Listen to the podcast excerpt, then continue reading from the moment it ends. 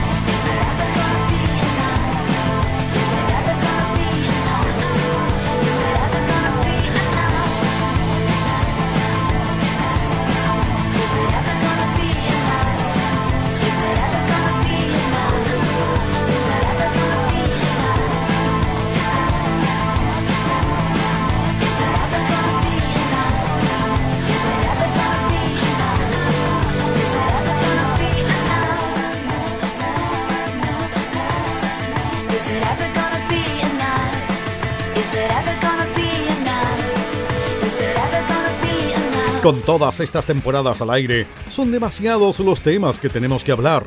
Es por eso que desde este momento nuestros panelistas entran en estado de decepción, aquí en Contrainfo. Continuamos en esta temporada 2.20 de Contrainfo, capítulo 51. No sé cómo chucha llegamos a esto. mitad de mayo del 2020, casi dos meses de cuarentena. ¿Y qué es lo que ha pasado en este tiempo? Clases online, cuarentenas que desaparecen y aparecen, comunas partidas por la mitad, eh, clases que se caen porque el profe X no sabe usar Teams o Canvas. Eso es lo que está pasando en nuestros computadores a diario y es por lo que universidades como la UCSC, la Santísima, incluso se fueron a paro, por lo que tengo entendido. No sé si a la fecha se han sumado otros, otras universidades, otros planteles.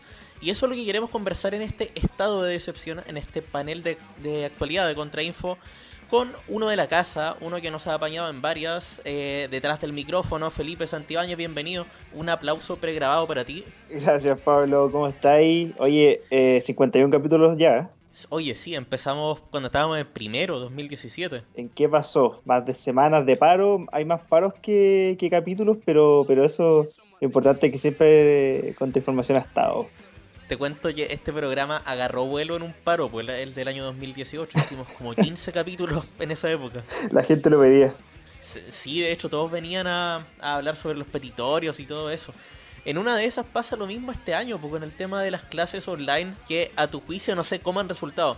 Según yo, al menos en nuestra generación han sido decentes, pero... Es que yo creo que una apuesta. Sí, sí, yo creo que una apuesta igual de la universidad es de jugársela con, con algo que lo requiere la, obviamente la actualidad, pero eh, yo soy partidario de que depende de la carrera, netamente. O sea, creo que en nuestra carrera hemos visto que hasta el momento, porque llevamos un par de semanas, todo ha estado bien. Eh, todo ha funcionado normal dentro de lo que se podría decir. Incluso algunos que he visto que dicen, oye, ¿sabes qué? Eh, pensé que no iba a andar, pero me gustan las clases online. Pero yo creo que depende de la carrera. Y también de la asignatura en algunos casos, algo, algo harto. Escuchábamos hace algún tiempo sobre el CFRD y que estaban usando otra plataforma. Claro, es que ahí cada, cada, Bueno, sabemos que CFRD es como una isla, funciona con sus propios, bajo sus propias leyes, pero eh, no sé, yo, yo, pienso que en las carreras humanistas, sobre todo, eh, el tener un, una instancia online, no sé si cambie mucho en verdad.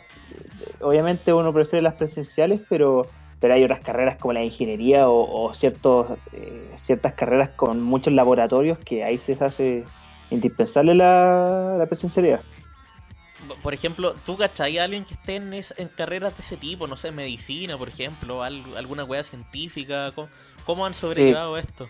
En bioquímica, yo sé que, que, está complicada la cosa, porque bueno, ahí la, la, en farmacia igual, química y farmacia, son, son carreras que requieren mucho mucha práctica, eh, muchos laboratorios, que prácticamente hay ramos que el 100% de sus, eh, de sus evaluaciones son prácticas y no pueden hacerlas a nivel eh, online, por decirlo de alguna manera, y nosotros mismos que con tiempo real tuvimos que aplazarlo, pero nosotros es el ramo que tuvimos que como que correrlo de alguna manera, pero el resto lo podemos hacer muy normal.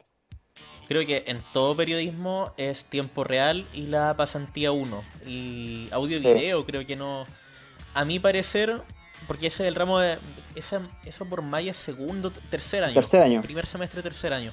Sí. Eh, a ellos les cancelaron audio video, pero les dejaron audiovisual. No, no sé si. No, no. Yo sé que se, se hace puro trabajo, ¿no? Presentación de PowerPoint, de cómo realizar uno que otro tutorial.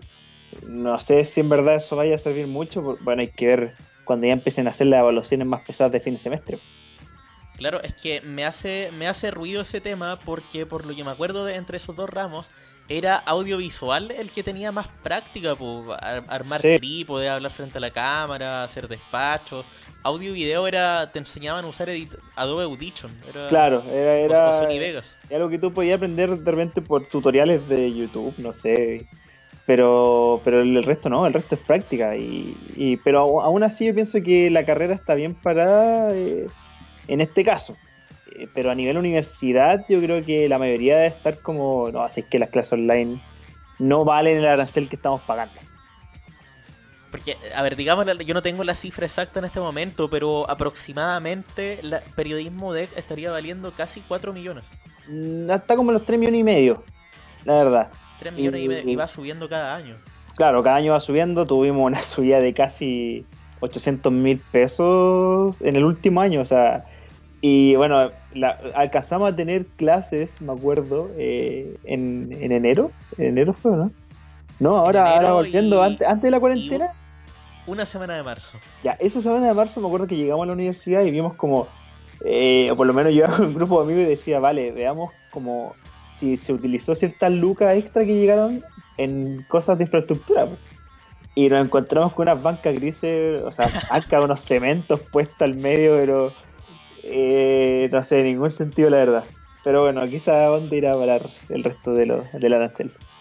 Yo, yo la imagen que tengo de esa semana son esas bancas y el baño cerrado, como siempre, por mantención. O siempre cerrado, mantención. Si el baño se hace mantención cuando empiezan las clases. Ese baño lo conocí cuando entré a primero, eh, el primer mes, y después nunca más lo vi. No, sí, sí. Bueno, que es harto que decir en todo caso la facultad, eh, para pensarlo. Porque, digámosle a la gente también, hablemosle un poco sobre los laboratorios multimedia que tenemos, o los, el estudio... Bueno, estudio de tele no, no, no hay mucho que decir, yo creo que es más o menos Cumple. decente, pero, Sí, cumple. pero el estudio de radio sin, sin internet, Y sin señal.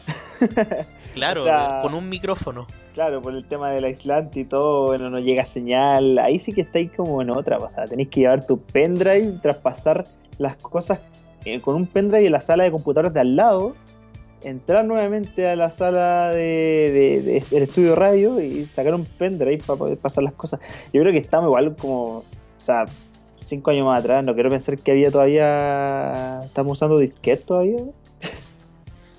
Pero Sí, el USB está Todas ya. las CPU que he visto eh, tienen, tienen entrada, entrada para disquete, po. todas. No, no voy a comparar con los ODD porque obviamente los, los ingresos son distintos, ¿cachai? Pero, pero qué buen sistema y qué buenos laboratorios tiene, tiene el ODD, hay que decirlo. Buen estudio. Cu- Cuéntame, cuéntame un poco sobre eso, ¿cómo, cómo se le están llevando ellos en la, en la del desarrollo?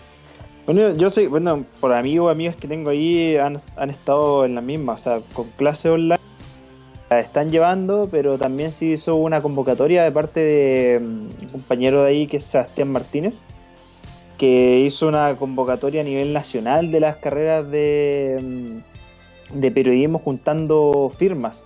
Obviamente en contra de este sistema online y que no cumplía con los requisitos mínimos, un montón de cosas así. Y ¿sabes que llegó a más de mil firmas? Yo encontré que eso fue demasiado y puso un poco de presión a la, a la Universidad del Desarrollo, la cual no tenía ningún... eh, porque cuando, cuando dijeron vamos a volver con las clases, para ponerlo en orden, eh, dijeron va, empezamos con las clases ya y, y esto, conéctense a tal día y tal hora y, y era. Entonces no hubo preocupación en un principio de qué pasa con los alumnos que no pueden tener acceso a internet, qué pasa si alguien necesita alguna beca, como lo que da Universidad de Concepción, de computador o de, internet, algo así. Y debido a esta presión estudiantil que llegó con las firmas, eh, la UD mandó un correo casi que tras ver que habían más de mil firmas, al otro día ya habían mandado un comunicado con un montón de un paquete de medidas. Muy parecido a un gobierno que conozco. Por supuesto, con sus discursos todas las mañanas. Todas las mañanas y con un paquete de medidas. ¿Cachaste la- las medidas para proteger el empleo que habla solamente de suspensión de contrato? Bueno, suspensión de contrato sería lo único que, que importa en este momento. no hay nada más Sin que tocar. sueldo. No, no, nada más que tocar. Eso es lo que le importa, pero bueno, ahí entramos a un tema que es mucho más complicado, nos metemos en la economía de lleno. Eh, el profesor Fernández estaría en su salsa. Pero Si hay un economista, una economista escuchando este programa, por favor, necesito que venga en el próximo capítulo, no sé. sería bueno, Que apañe a alguien. sería bueno. No sé si Roberto Fernández está interesado. No, Roberto Fernández conocerá este programa, lo dudo, pero sería bacán que viniera. No, sería interesante, sería interesante. Él sabe harto. Sabe... Yo creo que sabe más de economía que- de, eh, que de pedagogía. pero ¿Sabe algo de pedagogía? eso ahí lo dejamos a sugestividad de la gente. A propósito de saber o no saber enseñar, eh, que esto corre más como un- una especie de cagüín de pasillo, pero eh, igual el target, el público objetivo de este programa son los estudiantes de periodismo. De... Así que, ¿cachaste lo que pasó con la clase de ética con Carloli eh, el otro día? Creo que fue la semana pasada, no, no me acuerdo cuándo. Que Mira, no pudo abrir Teams y sí. tuvo que cancelar la clase. Sí, eso me comentaba. Bueno, a mí primero me comentaron, no, que Carloli suspendió la clase. Ah, dije yo, quizás le habrá pasado algo, no sé, tuvo algún problema. Ah, Uno piensa mil cosas, pues ahora la cuarentena está todo tan inestable que, que le pueden pasar cosas de un momento a otro a una persona y era. Pero después empecé a escuchar, claro, que no, que no pudo abrir Teams, no pudo conectarse. Ahora, sé la verdad, no sé qué. Yo, yo no sé la intimidad de Carloli, pero no sé si estará con alguien en su casa que quizás se maneje un poco más en esto, que lo pueda de repente asesorar, ayudar. Es que, me, es que me imagino a Carloli como con un nieto de tres años que le deja la pura cagada en el computador con lo poco que sabe usarlo. Oh, es, que, es que yo creo que la U se tiene que encargar de eso, o sea. O sea, no sé, no, no me estoy poniendo de ningún lado, pero digo, los profes igual se nota que están haciendo un, un esfuerzo. Está intentando acomodar todo para que sea online y, y, y no sé, por alguna inducción mayor. O sea, se supone que la, que UDEC preparó a los profesores, ¿no? O sea, lo que todos teníamos entendido es que había habido una inducción antes de empezar las clases, pero si bien recuerdo, eh, cuando empezaron las clases, ese lunes, eh, mandaron otro correo donde decían que la inducción era opcional y que iba a, empezar esa semana. Bueno, no sé si se habrán metido todos los profesores en verdad. Ahí hay que pensarlo. Bueno, yo tuve clases con el CFRD. eh, la verdad es que tuve, bueno, algunos conocerán al profesor Ben, y algunos no lo conocen, alias Aquaman. Aquaman también le dicen, bueno, Sí lo conozco. el neozelandés y muy buen profesor por lo demás. Eh, él estaba en clase, me acuerdo que tuvimos clase con él y se le paseaba un- uno de los hijos por atrás. Ya empezó a deslizar con el hijo, después llegó la hija y al final me di cuenta que tenía tres hijas y los, estaban todos los hijos encima de la cámara jugando. Al final como que el profe dijo ya perdón, eh, pero pero no le molesta que estén aquí. Y nosotros como no, no, tranqui. Pues, al final le hicieron la clase con los hijos. Yo creo que es una manera. Ya, cada profe tiene que. Sí, sí, cada profe tiene que saber llevarlo solo. O sea, nosotros igual tenemos que estar eh, óptimo para poder tener clases. O levantarse, despertar y prender el computador. No sé. De hecho, a ver, ¿cuánto estamos grabando esto? Mañana es miércoles. eh, mañana tengo una clase a las 8. No, no, no, no sé si me la pueda. Yo, yo tengo la misma, pues. Tenemos clase justo con, con vaso, ¿no? Po- Post verdad. Sí, bueno, eh, no sé. no sé si voy. El profe lo logrará, no, no sé. Oye, el profe, yo no sé cómo la estará pasando en esta cuarentena, pero me imagino que leyendo. Me acuerdo que el profe la semana pasada estaba como tosiendo y como con un vaso de jugo. al lado. No, o sea, vaya a enfermar el profe ahora. Eso es lo único que falta ahora, creo que ah, le faltaría a periodismo de que un profesor enfermo coronavirus o un alumno.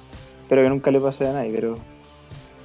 No, y alguien como que le toque hacer hartas weas. No sé, la Rudnick. Claro, oye, a propósito sobre el profesor, es la, la salida de la profesora Kloss. Importante tema. eh, algo has sabido sobre eso. Nosotros simplemente sabemos que se fue, pero no sabemos si hay algún reemplazo. ¿Qué hay con eso? Eh, conversando, bueno, con un amigo eh, de primero, que estaba primero el año pasado, bueno, en segundo ahora, eh, que se echó PDT. Tenía PDT Como la gran Como la mayoría. gran mayoría. Eh, este año se dio cuenta cuando escribió el ramo que no lo impartía eh, la profesora Clospo, sino que lo impartía Vaso, si no me equivoco. Chucha. Ya igual. No estoy se seguro, no Tiene estoy un seguro, poco el nivel. No, no, va- no baja tanto. Claro, pero bueno, lo primero que me dijo fue, ahora lo paso. Cagaba la risa. Dicen, pero no sé, no sé, verdad, como ese ramo ya de por sí es, es- es maligno. Porque desmintámosle a la gente una weá que andaba dando vueltas por ahí. Carloli no es el reemplazo de la Clos. No, ¿Cierto? ni Asegúrame eso. no, ni cagando. An- No, no. Andaban sembrando el pánico diciendo esa weá. Yo creo que Carloli necesita reemplazos, no es reemplazo de alguien. Necesita reemplazo en todo. Eh, no sé si cachaste que EPCL lo está haciendo la Consuelo Emhart. Consuelo, gran valor, gran valor de la Consuelo. sí. Aguante, ¿tomaste Sí. reseña? Sí, sí, no, no, no, no, no, no, lo, lo pensé, pero me quedé en un pensamiento nomás. No, yo, yo le tengo fe, ¿eh? Consuelo, ahí está el recambio, igual que necesita periodismo, o sea, no estoy diciendo que, que haya que sacar al profesor de edad porque, porque nada que ver, tiene mucha experiencia y todo, pero se ha ido poco a poco, nosotros hemos visto el recambio que ha ido Luis, pues ya se fue la profesora Parra. O sea, ahora... que alcanzamos a conocerla. Eh, sí, un honor igual. Ah. sí. La profe Parra era un. Y, y un buen recambio también. Pues diferenciemos una Consuelo Emhart de un Stefan Amtauer. Claro, claro, buen, buen ejemplo. Eh, ya todos tuvieron la oportunidad, o algunos tuvieron la oportunidad de poder tener clases con Amtower. Eh, Que ahora volvió. sí, espero que, que haya aprendido la lección, que responda a los correos. Como Benavides también. Claro, son profes No, que. no, no te lo mando a decir con nadie, Alonso Benavides. Responde los correos. Jamás ha respondido uno. Ah, nunca respondí un correo, pero además de, de, de ven a la oficina y todo. Ahora la va a sufrir en la cuarentena. Pero hay tutorial de gran- cómo abrir Gmail. Hay, hay grandes valores de, de, de, de ahora profesores jóvenes. eh, Consuelo, Germán, en su momento igual, que algunos lo conocerán. Eh, hay un buen recambio, creo yo, en la UDEC. María Parrudni, que también sigue siendo joven. Entonces, todos quedamos con jugaría- ¿Cómo? Me la jugaría diciendo que la, la Rudnick es la mejor profe que tenemos actualmente. Sí, estoy de acuerdo. De Sí, esta- estoy de o sea, acuerdo. se fue la Clos, eh, Vaso no, no hace muchos ramos que digamos. Es la profe más decente y buena que tenemos actualmente. Sí, sí, sí, yo pienso lo mismo. O sea, no, no hay reemplazo para, para la Rudnick. Y yo creo que todos quedamos como cuando se fue la Cona. Quedamos así como, oye, ¿sabes que igual como que hacía falta ese, ese toque como joven? no sé, en las clases como, eh, no sé, pues le da algo nuevo, pues le da un toque nuevo a la carrera. Ya que no tenemos computadores nuevos, tengamos profesores nuevos. Claro, o sea. Eh, yo creo que lo más tecnológico que vamos a ver en Pix, en Aldi o en toda esa saga de ramos es el computador de la profe. Es lo más No, moderno eh, que lo vamos a más ver. bueno porque lo lleva ella. Listo. Claro. Y así sería. Pero espero que el tema Ya de las todo- clases online siga, siga funcionando bien. Sí, porque también me han dicho que en otros lugares no ha funcionado tan bien. Pensando, por ejemplo, en la Santísima, que se fueron a paro. Lo están Sí. renovando semana por semana. Sí, ¿Ha- la ¿Has sabido algo sobre eso? No estoy muy interesado en lo que está pasando en Santísima. Lo que sí sé es que están en paro. O sea, están en paro, no están de acuerdo con las clases online. eh, y, y la verdad, lo puedo contar como desde mi experiencia personal. En realidad la Universidad Católica, la Santísima Concepción, suele no tener un buen trato o una buena relación directa con los alumnos. Eh, hablo de, de- de directivos, esa relación entre directivos y alumnos no es muy buena. es muy y tampoco la universidad se esmera en cambiar eso. Yo lo viví, me acuerdo, en, Derecho. Uno de los tantos estudiantes de Derecho que después pasó por periodismo. Pero en Derecho no, nunca, nunca hubo como ese acompañamiento que hay en las carreras acá en la Universidad de Concepción, por ejemplo. Eso de que, te puedan escuchar, de que, de que feedback. Claro, que alguien de repente, un profesor por ahí o alguien, algún directivo se la juegue por ti, eso en verdad en la católica yo no lo encontré nunca. Y no hablo solo de derecho, hablo de, de- toqué muchas veces puertas en la casa central y nada. Entonces, yo creo que era de esperarse igual. Y uno que se quiso ir a la Santísima hace un tiempo atrás. No, no, no sé. O sea, No, No no, sé. es recomendable. no, no, no sé. Habría que hablar ahí con alguien de ahí. Puede ser que en un futuro capítulo haya alguien de, de- de la católica. De hecho, sí lo confirmamos. Hay una iniciativa súper bacán de una chica que hace fotoperiodismo que va a estar en este programa en algunos capítulos más. ¿Consuelo? voy a decir. O lo ¿Qué dije. consuelo? La, que- la consuelo de Mejart igual va a estar, pero no, no es ella. No, no, no, pero hay una chica que se llama Consuelo, de periodismo Universidad Católica de Santísima Concepción y que hace fotografía. Oye, pero Claro. una, una situación eh, que también me he enterado de lo que está pasando en la Sanseba. Eh, que tienen, tienen un paro también, pero un paro a la Sanseba. o sea, ¿cómo sería un paro? ¿Cómo es eso? Un paro a la Sanseba es que estamos en paro. Sabemos que estamos en paro, pero, pero igual tenemos pruebas. Es un paro, pero vamos a clase igual. Es un paro a la Sanseba. Lo que pasa es que la Sanseba y la UDD tienen puesto en su, en su reglamento el tema, tiene estipulado el tema de los paros y de las tomas. Están prohibidos. Claro, y que, o sea, es que no sé en qué universidad está prohibido, pero ahí se esmeraron en poner que no está prohibido, o sea, que no está eh, autorizado. Entonces, si tú pasas Claro. a llevar eso, te es causal de expulsión y cancelación de la matrícula. Entonces, es más complicado. Entonces, tú puedes decir, ya estamos en paro, pero, pero no podéis negar que podéis tener pruebas. Eso es complicado. ¿Cómo será? ¿Cómo será igual? Porque es primera vez que tenemos la experiencia de un paro online. Entonces, en la misma Santísima que irá a pasar. Capaz que pase lo mismo. Porque quizás ahí depende. Yo no creo que la universidad vaya a cambiar justo ahora el reglamento por encima, porque ahí sí que se, tiraría todo encima. Pero, pero es complicado. Yo creo que el derecho a, a no estar de acuerdo con esto tiene que estar.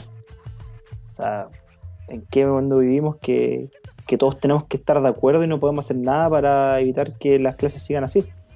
Y es por eso mismo ya han surgido muchas, o sea, no muchas, pero hace algunos días cada, cada generación de acá de Periodismo Deck tuvo su propia asamblea online, una experiencia inédita. Sí, bueno, está, está, está es súper bueno que las carreras se, y que todas las generaciones se preocupen de tener una, una asamblea porque si nosotros no estamos unidos, o sea, no sé qué vamos a hacer. Igual creo que la, la convivencia que hemos tenido ha sido buena en cuanto a las clases online. Creo que hemos, hemos estado todos como de acuerdo con una y otra cosa. Se ha intentado hacer un cambio, se ha consultado con todos y eso también es bueno. No, no ha habido mayores problemas con ningún profe, por lo que tengo entendido. Claro, recuerdo que Ah, a punto de comenzar las clases se hablaba de querer cambiar el horario un poco, pero, pero lo bueno es que siempre se habló, Jueves. Claro, y que siempre se habló, eso es lo importante. Y espero que todos los años de, de- de la carrera de periodismo se, se hable. Eh, los mechones igual, que se, que se preocupen de, de- orientarse. Oye, yo no sé quiénes son los mechones. Lo mismo te iba a preguntar. No tengo idea. Que a mí me ha agregado caleta de gente a Facebook de que dice periodismo de en mi vida lo he visto. No, no, sí, me imagino que es. eh, cabros, preséntense, man, porque yo. Igual uno quiere. Y siempre hemos querido, nuestra generación, sobre todo, hacer escuela, la generación que está arriba de nosotros, igual, pues hacer escuela con, con todos los años de periodismo y, y ahora va a ser súper complicado. O sea, te imaginas, íbamos a volver a las clases presenciales y anda a saber Como tú en septiembre. y claro, ya anda a saber tú que el año se base en tema online y lleguemos al otro año y ya eh, los mechones sean de segundo y no vamos a tener idea Eh, esto- y estos weones que están mechoneando quiénes son. quiénes weón? son, weón, o sea que no, no, y van a entrar nuevos mechones y ahí ya va a explotar y nosotros vamos a estar en quinto y nos va a dar realmente lo mismo. Sí, weón. Pero, Mechoneo por Jabo, weón. oye, eh, Capital ya no sé si sigue haciendo carretes por Javo. Creo que sí. Lo encontré un poco. No, o sea, una buena estrategia de negocio, pero no sé qué tanto gana ahí. Yo creo que nada. Nada, pues, reconocimiento. Acciones, Javo Crédito. Claro. no sé. Y a propósito de cuarentena y toda esta, esta locura que estamos viviendo, ¿dónde la estáis pasando? Buena pregunta, en verdad yo me escapé. o sea, No, eh, no está respetando la cuarentena. no, me, me escapé porque. mm, Bueno, al- yo, yo vivo solo en Conce, en San Pedro, y mis papás son de Viña del Mar. Y cuando empezó ya a quedar la grande, yo dije, oye, sé que igual estoy bien, obviamente todavía tenía negocios de, de, de, de- ahí de la villa donde compraba, todo bien, eh, bien abastecido, caché, con mis propias cositas para mí solo, porque uno se cuida solo ahí, y dije, bien, estoy re bien, pero al final igual lo pensé y cuando ya vi que esto iba como para meses, dije, sabes que igual fome pasarla solo, po. O sea, estar en una cuarentena totalmente solo. Y dije, no, es que voy a- lo planificamos, lo planificamos con el papá y, y bueno, como se podía todavía viajar en auto, eh, esa fue la opción y, y me vine para Viña. Claro. Ah. por Acá en Conce, en el Gran Concepción, está lleno de cordones. Claro, ahora está lleno, o sea, alcancé a, a salir, imagínate, yo estaba en San Pedro. Así que... Chucha. La- el primer cordón de acá. Sí, sí. Y, y menos mal que alcancé a salir, todo bien. eh, alcancé a moverme en micro, me acuerdo cuando la gente ya estaba como media histérica. Y se sentía un nervio eh, en, la, en la micro, ¿cachai? Como una tensión, como...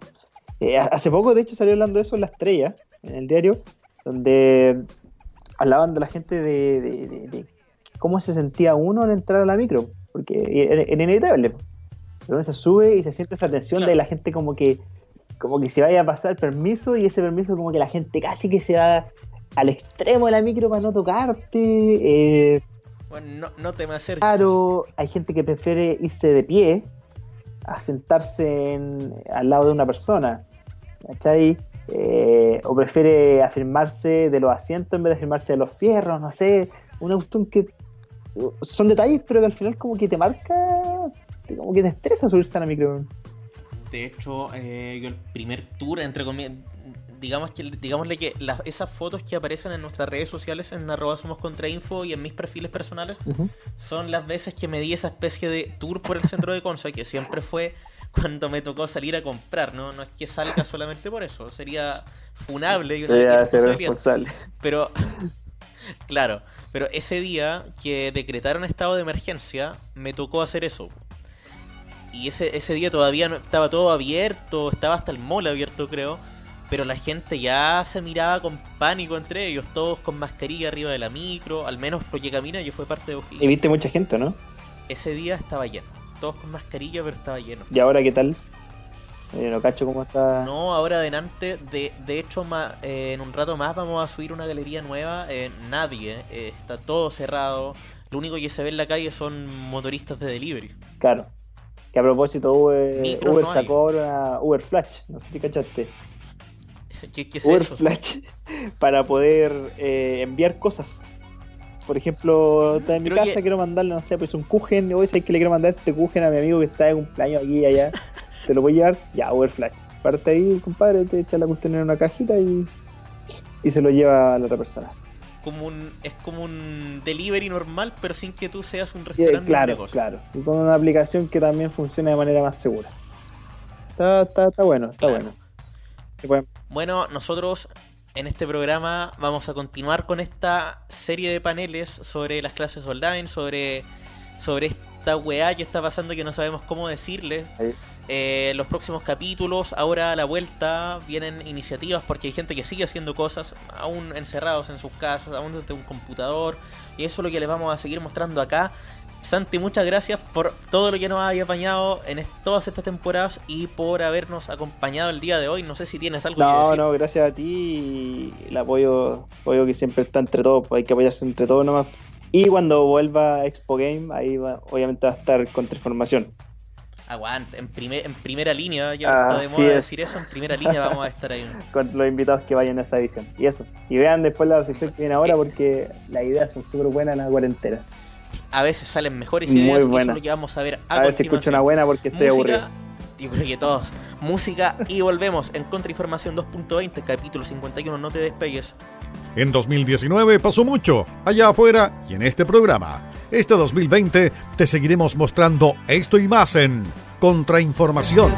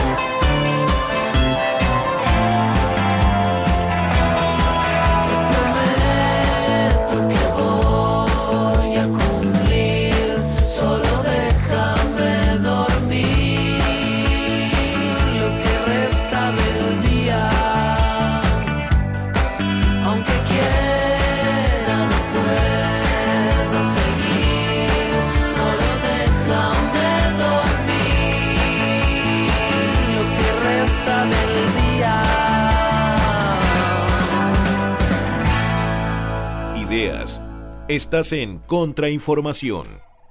Continuamos en este capítulo 50 y cuánto es 51 de Contrainformación.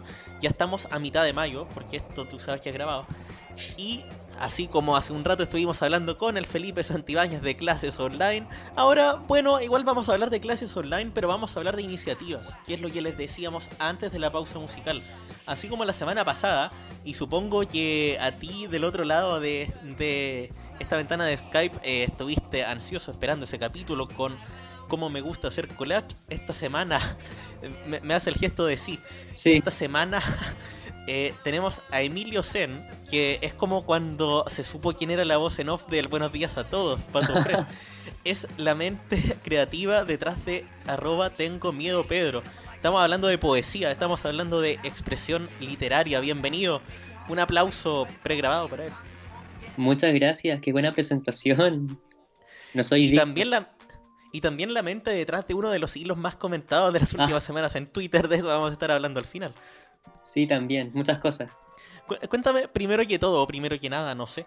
¿Por qué tengo miedo, Pedro? ¿De dónde viene el nombre? Sabemos que se trata de poesía, pero ¿qué significa esto exactamente? ¿De dónde surgió?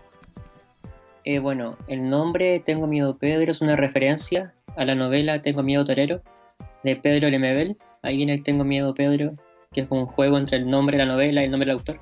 Y nació esto como una iniciativa el año pasado porque fue un año muy intenso, donde pasaron muchas cosas. Y me acuerdo estamos hablando, perdón, estamos hablando desde antes del estallido social, más o menos la época del par. ¿o?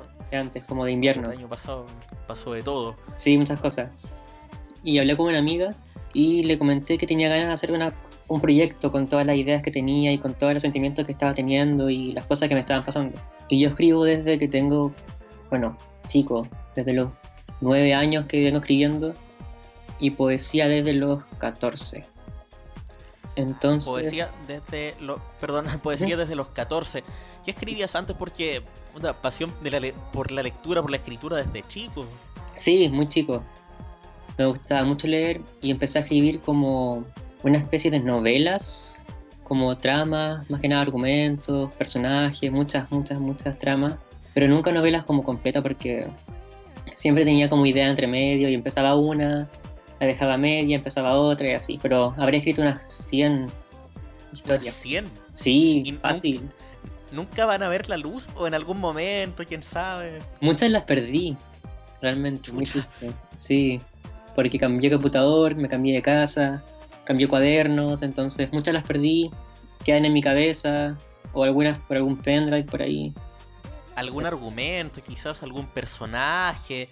¿Tendrá que ver con alguna inspiración de alguno de los poemas de Tengo Miedo, Pedro? Cuéntame un poco sobre la típica pregunta que alguien que no sabe como yo le hace a alguien que hace poesía. ¿Cuál es tu, inspiración a la, hora de escribir esto?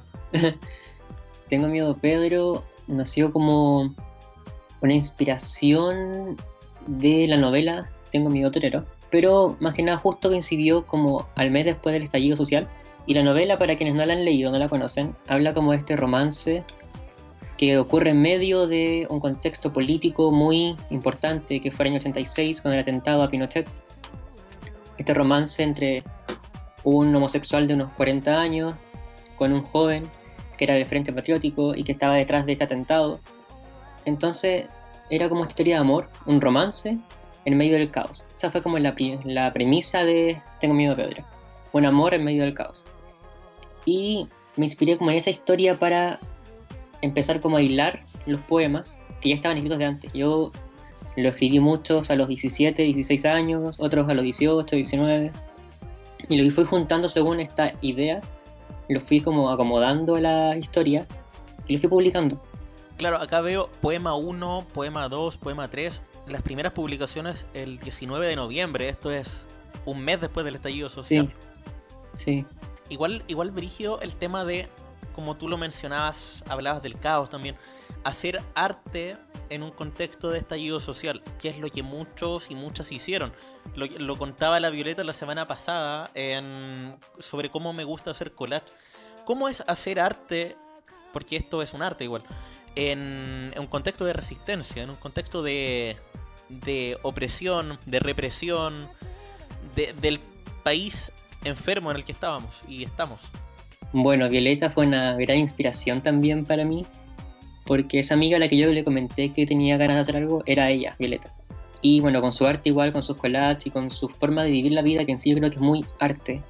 No sé, como que estábamos justo en la incertidumbre de que mucho estaba pasando, pero poco se hacía, de gente que estaba sufriendo, mucha gente torturada o que estaba perdiendo la vista, su vida, mucho abuso, poca responsabilidad política, mucha incertidumbre, como dije, entonces inevitablemente cuando siento muchas cosas, mi vía de escape es escribir, y empiezo a escribir. Pero igual, más que nada, tengo miedo, Pedro, es como una historia de amor, una historia de romance, que se va contextualizando en el caos, pero es, amor igual. Yo creo que la resistencia en sí también es amor. Resistir por un acto de amor colectivo, como lo fue el estallido, que fue un acto de amor colectivo. La gente se unió por amor al otro. Y esa unión fue la que hizo la fuerza. Así que yo creo que por ahí también, va como el concepto de amor y resistencia y caos. Y en ese sentido, y saliendo un poco de, de lo que es la pauta del programa, sobre eso que es algo que creo que todos lo notamos los primeras, las primeras semanas del primer mes, me atrevería a decir, en las calles, ese amor, como tú lo llamas, ese, ese comunitarismo, ese que todos nos mirábamos a los ojos, nos saludábamos, conversábamos entre nosotros y nadie te quedaba mirando raro por eso. ¿Qué, ¿Qué opinas sobre esa idea que muchos, que muchos plantearon y qué opinas sobre los que dicen que eso ya no se ve o no se veía durante los últimos meses de movimiento, llevando un poco la conversa para ese lado?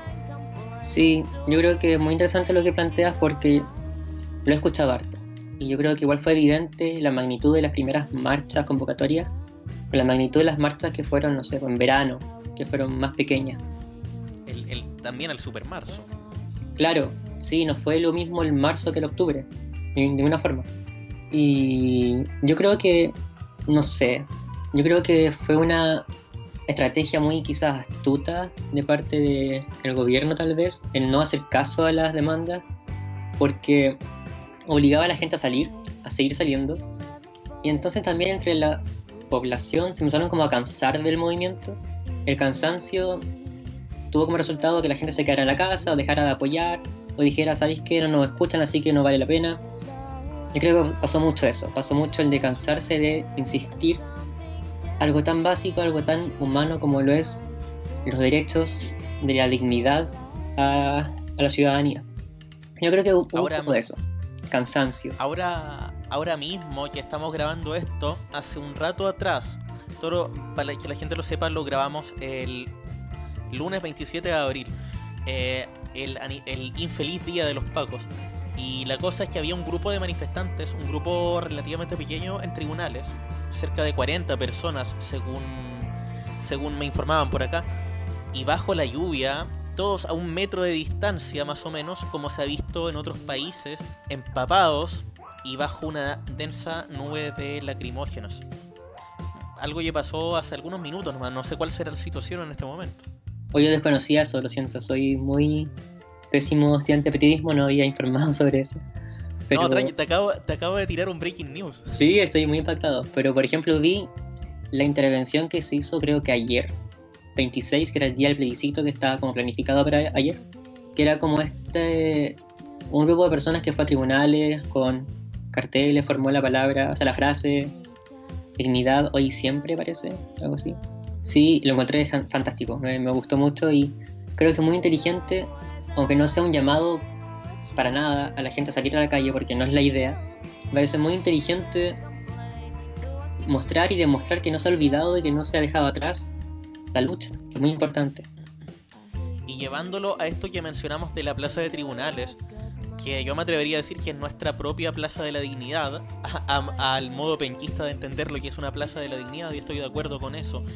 Y es en este lugar donde igual se han visto muchas expresiones artísticas, en el monumento a O'Higgins, atrás ha aparecido desde arte stencil, poesía, collage, fotografía, eh, fanzines, etc. Eh, ¿Qué opinas de la esta también resignificación de los espacios públicos como ese monumento, como la el muro del mall o muchos muros en el centro de Conce como expresiones de resistencia y expresiones culturales, porque eso es lo que creo que son. Me encanta, soy fan. La verdad me encanta. Yo, cuando fue, bueno, el estallido, salía a marchar y todo. Y también después salía mucho a simplemente caminar por las calles y me encantaba ver los rayados, la poesía en las paredes, em, el arte en todas partes, era hermoso, muy hermoso. Y también tuve la experiencia porque para un poema, para dos poemas, hicimos unos videos que aún no salen, algún día van a ver la luz esos videos. Y fuimos a grabar a el Telepisa, que estaba ocupado por este eh, Resiste Arte, sí. Y ahí nos encontramos con un mundo de arte tremendo, con baile, con canto, con poesía, con todo un mundo, una comunidad de arte hermosa. Y ese era el ambiente muy que me encantaba de, del estallido de este periodo de primavera extensa que tuvimos de Chile, el arte que se formó. Yo creo que eso hay que dejarlo. Eso se tiene que mantener a tu juicio. Sí, o sea, se entienden que en lugares, por ejemplo, las, casas, las personas que lo pintan después ya, pero yo creo que en ir por la calle y leer poesía o leer frases de empoderamiento ciudadano son siempre importantes y son siempre un registro de la historia de lo que pasó. No dejar que se olvide y no dejar que se repita también las cosas malas que pasaron ahí deriva la frase con la que estoy súper de acuerdo, es algo que sentí mucho en su momento, de que los muros son los que están escribiendo nuestra historia contemporánea. Sí, en los muros se está escribiendo la historia. Sí. Y a propósito de historias y a propósito de poesía, lo que estábamos hablando, eh, me mencionaste que hay unos, un par de videos que todavía no se publican en la página. Algo leímos el otro día sobre que, y que algunas personas se asustaron, el fin de Tengo Miedo Pedro, ¿sacaba o no sacaba? ¿Sí? ¿Qué, onda? ¿Qué, ¿Qué pasó con eso? Bueno, los poemas pero, o sea, los videos prometo que sí o sí algún día van a ver la luz, lo prometo, porque fue un trabajo muy arduo de un equipo muy bacán de personas grabando, bailando, ayudando. Fue de verdad que unos 5 o 6 personas las que estuvimos todo el día casi trabajando, grabando los videos. Así que por respeto a ellos y respeto a la gente que lo espera, sí o sí van a ver la luz del día algún día. Lo que pasa es que tenemos unos problemas con la edición. Yo soy muy perfeccionista, entonces quiero que quede bien. Entonces por eso me he demorado en sacarlos. Pero serían. Y en cuanto al fin de la cuenta, yo creo, como le expliqué, esto era un concepto, era una historia de amor en medio del caos. Y yo creo que con esos 25 poemas se llegó a un, fin también, como se, se acabó el viaje. Pero eso no quiere decir que, no sé, de aquí a un par de meses más, semanas más, me vuelva a inspirar vuelve a escribir, no sé, otros 10 poemas y sentir que si encajan con ese concepto, lanzarlo. Pero igual estoy interesado en sacar otras cuentas también, otros mundos de poesía, crear otros mundos. Yo creo que por ahí va la cosa. O sea, de que va a haber nuevo contenido, va a haber. Sí. Sea en esa página o en otra. Así es, eso mismo. Y en, en este momento, o sea, el arte no surge en base a la presión. Pero si en este momento tuvieses la necesidad de plasmar mediante el arte algo que sientes, ¿qué tipo de arte harías? Bueno, yo escribo. Y como te decía, como te comentaba hace un rato, el año pasado fue un año muy intenso, antes del estallido igual, por muchas cosas personales que estaba viviendo. Tampoco nada, nada trágico, pero cosas que uno pasa. Y siempre, todos los días escribo, todos los días muchas veces me carga después lo que escribo. Incluso poemas que publiqué, como que después lo leía y decía, ¿por qué publiqué eso? Qué vergüenza. No me gusta. Pero todos los días escribo. ¿Ah? Tienen buena recepción, pese, a la vergüenza que uno siempre le da cuando hace harto, algo que considera arte. Han tenido buena recepción, encuentro. Sí, o sea, me sorprendí porque eh, mucha gente me hablaba, como me mandaba mensajes como, oye, leí el poema, me identifiqué mucho, o lloré, no creo, pero me dijeron eso o me sentí muy reflejado o me ayudó en tal momento. Una vez una persona me habló, me dijo que estaba muy mal ese día, que se sentía pésimo, que había llorado, que sus amigas le habían intentado consolar y que no funcionaba, y que yo publiqué un poema y lo leyó y le arregló el día. Y para mí eso es como súper lindo. Así que he sentido que a la gente le ha gustado, he sentido que ha llegado, pero igual, no sé, yo creo que no sé si es porque uno mismo es muy exigente consigo mismo o como cuando escuchas tu voz en un audio y no te gusta. Me pasa, siempre. Sí, algo así.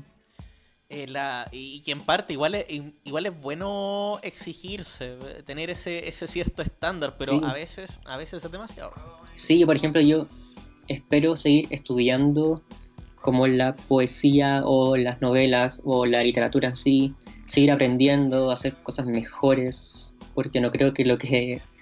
No sé, yo creo que lo que hice más que nada fue como desahogarme, como dejar pasmado en arte momentos de mi vida. Como que ya lo saqué, lo, me desahogué, ahí está. Pero no creo que haya sido como una especie como de demostrar que soy bueno, no, no. Simplemente fue porque quería dejar pasmado una etapa de mi vida. Y ya que lo hice, me interesa seguir estudiando, seguir leyendo, seguir aprendiendo y cada vez ser mejor en lo que me gusta hacer. Y qué bueno tener esa motivación también en un contexto donde cada vez estamos teniendo menos tiempo para poder aprender, para poder estudiar esas cosas que realmente nos importan. Pero así como, así como hablábamos de Tengo Miedo, Pedro, y así como hablábamos de iniciativas y de trabajar desde la precariedad dentro de Periodismo DEC, si a ti te pregunto en este momento, dentro de tu curso o dentro de la carrera, ¿qué iniciativa, qué proyecto, qué página de Instagram, qué cualquier cosa que esté haciendo alguno de tus compañeros o compañeros le recomendarías a la gente? O a nosotros para que lo traigamos al programa en una de esas. Bueno, yo creo que me acuerdo el tiro de eh, los collages de Violeta. Me encantan, es como soy fan. Pero también me acordé ya que ya estuvo ahí acá, ya vino, antes que yo. La Viole, yo creo que me acordé de Fuera de Juego. El podcast. El podcast, otro podcast. Que no es competencia, Uh. somos todos amigos. Por supuesto, a- aparte somos nichos súper distintos y cada uno Sí. es bueno en lo que hace. ¿no? Sí. Yo creo que el- los chiquillos han hecho una buena pega, son muy talentosos, muy secos en lo que hacen. Los admiro mucho. Son mis amigos, pero fuera de eso igual, los admiro. Son muy talentosos, yo los veo a ellos como de aquí a 10, 20 años más, como en los top del periodismo en Chile. Realmente. Y, no, igual considerando, yo me acuerdo a propósito de, de fuera de juego, la nota que hicieron para, para el estallido social, Oh, en lo sí. más álgido, a, a la mitad de noviembre. Buenísimo, ¿cierto? Sí. Ellos, ese equipo, por lo que tengo entendido, derivó de lo que fue Diagonal en su momento. Sí, diagonal, que en paz descanse. ¿Alguna posibilidad por ahí de que vuelva o algo parecido? No sé, no, no sé. En verdad es complicado un poco. Pero a mí me gustaba mucho, yo lo pasaba bien. Era, era bonito, porque igual fue un sueño muy lindo como de mechones recién entrando a la U, como tomar iniciativa de algo tan grande que nos fue bien. Y por temas como de crecer, de otros intereses, se fue dejando de lado y al final se llegó a un consenso que era mejor dejarlo ir. Como cuando... Era- ¿Sí? No, dale nomás. No, era muy estúpido, como cuando Miley Cyrus se saca la peluca y es como algo así, como dejarlo ir, como ya ha pasado, como ya fue. Yo creo que eso es. Claro, y si es sobre etapas, recuerdo con cariño esa, yo lo llamaría primera generación, estoy como si fuese rojo, pero la primera generación de, de medios de periodismo UDEC durante los últimos años, que estaba, estaba revista Inbox y su versión en papel, Uy, sí. estaba diago- Diagonal cuando se llamaba Diagonal Estudiantil, estaba este programa cuando se hacía dentro de una radio online de un chico de quinto año, y así varios proyectos más que fueron surgiendo ese año, y eso fue el 2018, por lo que me acuerdo. Sí, la época de oro. La primera época de oro, porque ahora después vino como me gusta hacer collage, eh, tengo, tengo mi Pedro fuera, fu- fuera de juego, y creo, o sea, no sé si me, me lo soñé por ahí, pero creo que había más. Sí, no me puedo acordar en este Está momento. esta cuenta que no sé si sigue publicando de los mechones del año pasado, Colectivo Sinestesia. Colectivo Sinestesio también estuvieron acá. Muy Esa ya es la, la segunda generación de Sí. medios de, de periodismo. Genial, me encantaban. Y todavía, todavía existe. po. Sí, o sea, perdón, estaba Arroba- desconectado como un poco del mundo, pero yo creo que sí, son, son muy talentosos. Somos el dato arroba colectivo guion bajo sinestesia, eh, arroba tengo miedo Pedro, eh, todo junto en Instagram. Sí. Y para terminar, arroba tu Twitter, donde encontramos el, uno de los hilos más comentados del último tiempo, que llegó hasta al Prime de Radio Cooperativa hace unas Sí, semanas. muy loco, fue muy loco. La verdadera historia de Lady Gaga. Sí. ¿Dónde lo encontramos? En mi Twitter, eh, tengo dos Twitters, la verdad. Pero en mi Twitter como para los amigos, que fue ese que ahora es como muy famoso, ya no es como para los amigos, ahora es como para todos. eh, arroba no soy el Emilio. Todos juntos, no soy el Emilio. Ahí encuentran la verdadera historia de Lady Gaga y unos enredos que tuvo por ahí con, con Raquel Castillo. Sí. Eh, eh, esto está, está ambientado en Yungay, ¿cierto? Está ambientado en Chanco. Por ahí cerca, en todo caso. Sí, más o menos. Como zonas de guasos. Fue algo muy loco porque ese día como que no lo planeé nada. Fue como muy... Yo siempre tengo ideas estúpidas. Siempre, me, siempre me- se me ocurren cosas muy tontas. Ese día simplemente como que hice el hilo, lo publiqué muy rápido, me demoré como dos minutos y nunca pensé que iba a tener el revuelo que tuvo. Y de repente lo publiqué como a las 3, después del almuerzo. Y tenía como dos me gusta, a las 10 tenía como 20 me gusta, al día siguiente tenía 1000 me gusta. Y fue como algo muy loco, me llamó la radio cooperativa para que leyera el la radio. No, pero ¿cómo es ese momento en el que te llaman por, te llamaron por teléfono, te escribieron por inbox? ¿Cómo, se dio eso? Fue por inbox. Yo esa noche anterior me acosté con 500 me gusta y dije, ah, qué lindo, la gente se rió, qué bueno. Me quedé dormido. Al día siguiente desperté como a las 12, mediodía, y tenía como mil me gusta y muchos comentarios y como que yo, oh, qué loco. Fui a ver mis mensajes de Twitter. Me habló un editor de cooperativa. Como, hola, mi nombre es tanto, soy editor de cooperativa y te quería pedir si podías leer el hilo de Lady Gaga en la radio. Uh, Y yo estaba medio dormido todavía y fue como, sí, obvio, obvio. Me, me fui a duchar. En la ducha, cuando desperté bien, como que dimensioné lo que estaba pasando como radio cooperativa. Como una radio importante, histórica. Yo leyendo el hilo de Lady Gaga en la radio.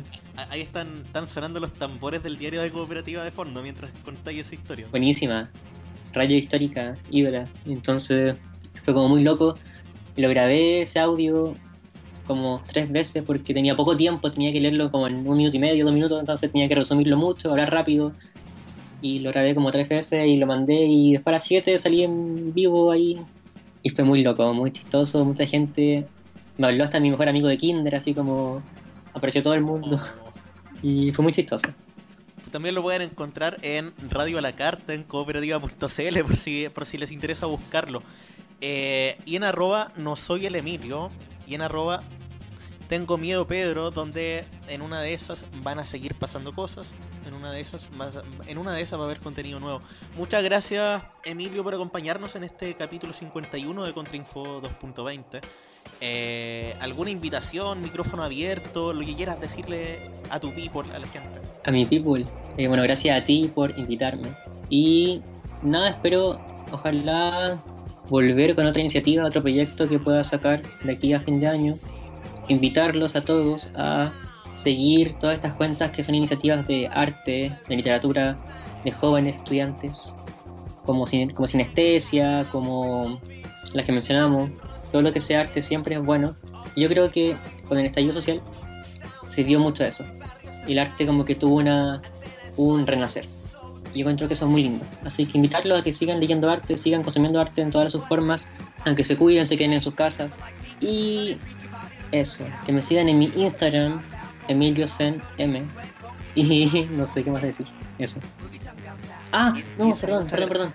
Eh, me acordé de otra iniciativa que no me, no me acordé de antes porque como nunca publica casi nada, es muy esporádica su publicación una cuenta de Instagram, también de poesía, mejores que los míos, que se llama ¿La profe?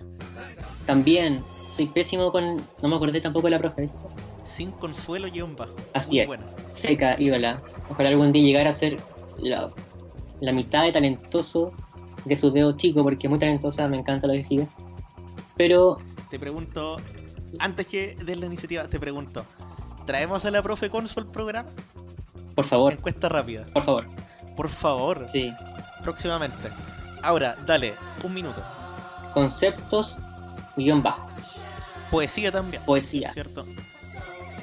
Eso, e- ¿Esa cuenta es de alguien de la carrera, de la generación? sí, es una ¿Se muy, sabe quién es? muy, muy amiga mía, pero no sé si puedo decir su identidad. Es como la nueva Ah, Hannah ya, Montana, ya. como Radio Rebel, como secreto, pero conceptos guion bajo, poemas muy, hermo- muy hermosos, muy bien hechos. Es una mujer muy culta, muy inteligente, muy talentosa, así que es hermoso lo que hace, así que síganla, conceptos guion bajo. también en una de esas nos va a acompañar muy pronto en Contrainfo 2.20. Ahora sí, Emilio, muchas gracias por acompañarnos. Nosotros ahora escuchamos lo nuevo de Jepe, esto es Calle Cima, y continuamos en Contrainfo 2.20. Tú también coméntanos con el hashtag Contrainfo en casa. Hola, soy la voz en off de este programa y los acompaño desde el segundo piso. No sé qué frase me pedirán leer durante esta temporada, pero mientras tanto les invito a seguir escuchando Contrainfo. que pienso en ti, tu nombre se escribe en mi piel, una foto en la pared se nos viene encima. Cada paso, cada emoción, iba todas contigo una forma de continuar. Me despido de ti. Quiero encontrar ese lugar donde conectamos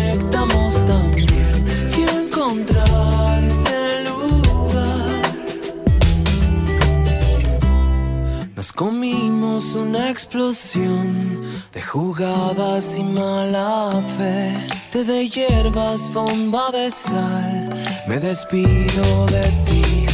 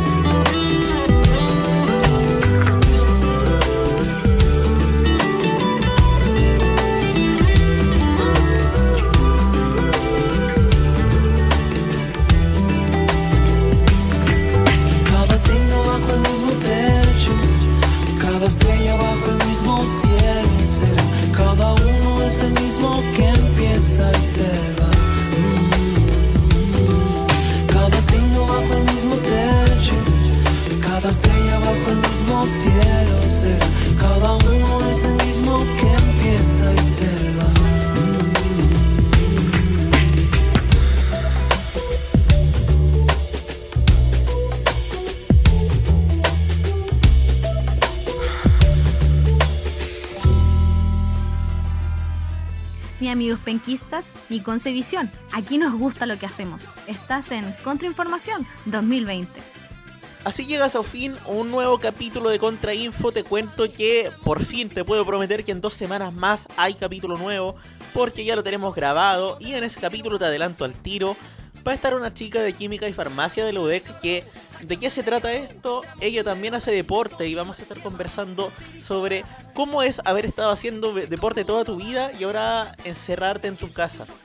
Y más adelante vuelve nuestra amiga la Scarlett con toda la realidad del K-pop en un país que parece que ya se está recuperando, a veces parece que no, no lo sabemos, de eso vamos a estar hablando en Pasaporte Corea.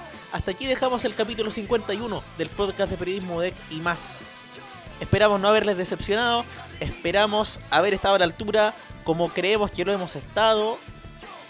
Orgullosos de todas las muestras de cariño de ustedes en las redes sociales, de la gente que dice que estamos sosteniendo periodismo UDEC, yo no lo creo así, pero si ustedes lo creen así, esperamos seguir sosteniendo todo esto, que ustedes sigan confiando en nosotros para decir lo que piensan, para preguntarse lo que no saben y para cuestionarnos un poco lo que pasa allá afuera y acá mismo.